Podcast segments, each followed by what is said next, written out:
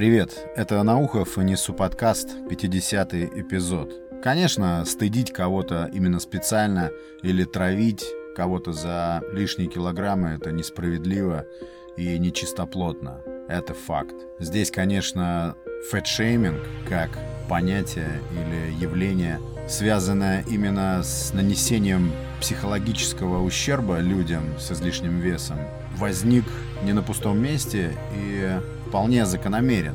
Сенека – один из моих любимых философов. Почему? Потому что его мысли и его высказывания применимы практически. Это не какие-то воздушные размышления, а абсолютно легко и точно применимые в житейских ситуациях мудрости. Он говорит, что ты не избавился от недостатков, пока видишь недостатки в других людях. Ну вот немножечко процентов. В России 54% мужчин старше 20 лет страдают от лишнего веса. Это всего лишь просто лишний вес. А 15% от ожирения. А среди российских женщин ожирение наблюдается у 28,5% женщин, а лишний вес почти у 59%. Это западное понятие, фэтшейминг, подразумевает именно травлю людей с излишним весом, дискриминацию. Я, безусловно, против этого, но я также против того, чтобы преступно замалчивать проблему. Рики Джервейс, это британский комик, но и, на мой взгляд, философ тоже, кажется. Он шутливо предлагает делать узкие двери в отделы в супермаркетах, где реализуется все вот это углеводное, булочки, кексы, вообще всякая выпечка, все то, что убивает, по сути. Надо и себе уметь признаться, что с телом непорядок, если есть много лишнего на нем. И близкому человеку уметь тоже указать на это. А мы боимся обидеть, задеть своей обеспокоенностью кого-то. Хотя на самом деле э, телесная трансформация в лучшую сторону, она и начинается часто с такого вот импульса, исходящего от кого-то, кому мы не безразличны. Тогда как молчаливое созерцание чьей-то беды, чьей-то проблемы преступно. Мы же социум. Тем более у нас в стране нет никакой вообще государственной, вообще никакой программы нет против ожирения. На Первом канале никто у нас не будет никогда тревожно говорить об ожирении как о какой-то заметной проблеме. То есть проблема именно в умолчании. И смертность. Никто не связывает смертность с ожирением, хотя я уверен, влияние ожирения на уровень смертности существенное, это точно. Кажется, от рака столько людей не умирает, сколько от избыточного веса и от тех вещей, которые неизбежно с ним связаны. То есть никто, по сути, кроме близких, тебе не укажет, а, что ты катишься вниз, если ты сам не видишь проблемы или, зная о ней, прячешь голову в песок. А я вот сейчас думаю, что если никакой масштабной программы по мониторингу уровня ожирения населения не существует, то, скорее всего, либо это никому не нужно, либо, либо даже на руку такое положение вещей.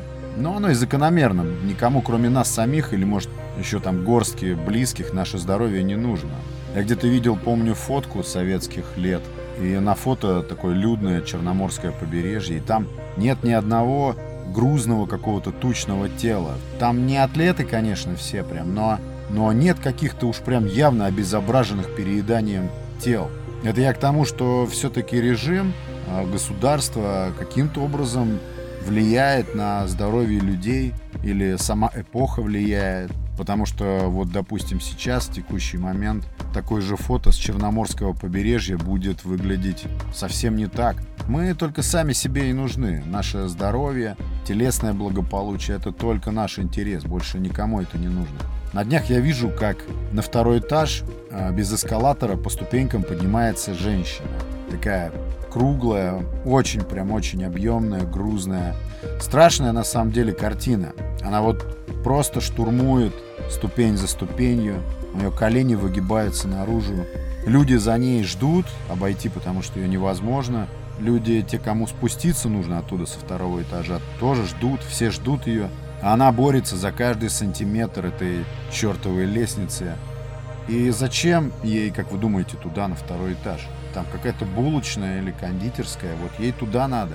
И при чем здесь фэт-шейминг? Ведь ни врач в поликлинике ей не скажет, что ей нужно браться за себя и пересматривать к чертям образ жизни, близкие не видят или плевать им, что происходит с человеком. Так и выходит, что все идет по накатанной день за днем, и с чем угодно тогда человек связывает неудобства жизни, только не с десятками лишних килограммов вот этих. А надо говорить и себе признаваться, если не все окей. И проблема еще тут в постепенности. Эти лишние килограммы или десятки килограммов, они же не появляются на утро. Это очень долгий, постепенный, последовательный процесс наслаивания. И ты разницы долго не видишь. А значит и беды особой нет. Переедание и ожирение, уже как следствие, это штуки коллективные. Часто проблема развивается партнерски. Супруги, родители и дети становятся вроде сообщников в этом чревоугодии. И возникает, в кавычках, гармония. Умолчание об этой проблеме получается всем на руку. Тот же Рики Джервейс, этот комик британский, чем он приколен? Тем, что у него на языке то, что у нас у всех на уме. Конечно, он бывает слишком резок, нетерпим, может быть, слишком где-то прямолинейный, но перемены происходят, когда ты слышишь чью-то идею без прикрас, или когда кто-то выставляет перед тобой зеркало, и ты видишь себя без иллюзий. Так вот он говорит, почему это, когда среди наших близких появляется человек с алкогольной зависимостью, алкоголик, с какой-то другой зависимостью, не дай бог, мы не просто можем выражать тревогу, мы все, что у нас есть, бросаем на то, чтобы выручить заблудившегося. Мы активно действуем. Мы не говорим типа Окей, да, это твоя жизнь, живи как хочешь, это твое дело. А в случае с ожирением мы не видим опасности. Хотя еда бывает как тот же самый наркотик. Кто еще этого не понял. Нас опутали со всех сторон вот этой коварной маркетинговой паутиной. 75% того, что мы отправляем в свой пищевод, это работа маркетинга. Мы потребляем не то, что необходимо нам для поддержания жизни в теле, а то, что нужно реализовать гигантской прибыльной индустрии. Большая часть потребляемого нами это не наше решение, не наш выбор, а просто программа. Это звено в цепочке действий, которые нам предписано совершить. Вдумайтесь, три четверти из того, что мы покупаем и едим, это не наш выбор. Это алгоритм. И его коварность как раз в иллюзии выбора. Поэтому в нашу корзинку или тележку в супермаркете летит все, что нужно продать. Деньги это важно, конечно, сколько их на все это тратится, но я тут в основном говорю о теле, потому что все, что мы потребляем таким образом, красноречиво и ярко выражается нашим телом, внешне и внутренне, конечно. А тело у нас одно, одно и навсегда. Тело наше требует от нас заботы о нем.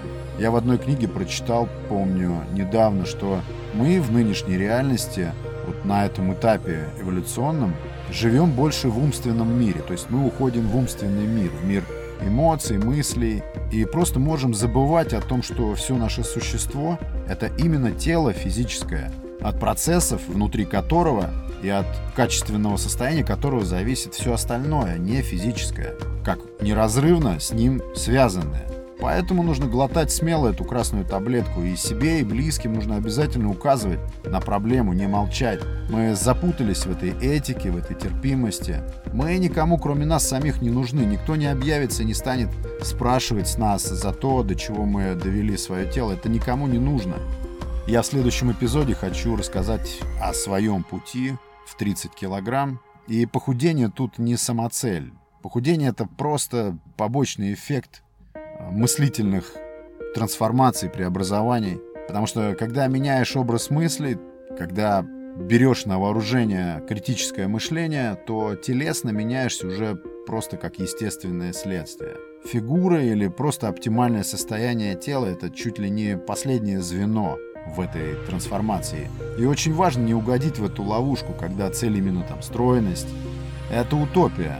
Но вот когда цель трансформация именно коренных привычек, именно коренных, которые диктуют нам все, которые формируют рутину, тогда все преобразуется. И вес тела падает просто уже как неизбежное. И я собираюсь рассказать не о том, как все вышло успешно, а скорее о том, как все долго было безуспешным и, и о том, как все распуталось. Друзья, вы можете поспособствовать продвижению подкаста лайком, звездами в iTunes или комментарием любым. Спасибо всем, кто подписался на Несу подкаст после 49-го эпизода про 500 дней без сахара. Огромное вам спасибо за доверие. Спасибо за прослушивание этого эпизода. Подписывайтесь, подпитывайтесь. Пока.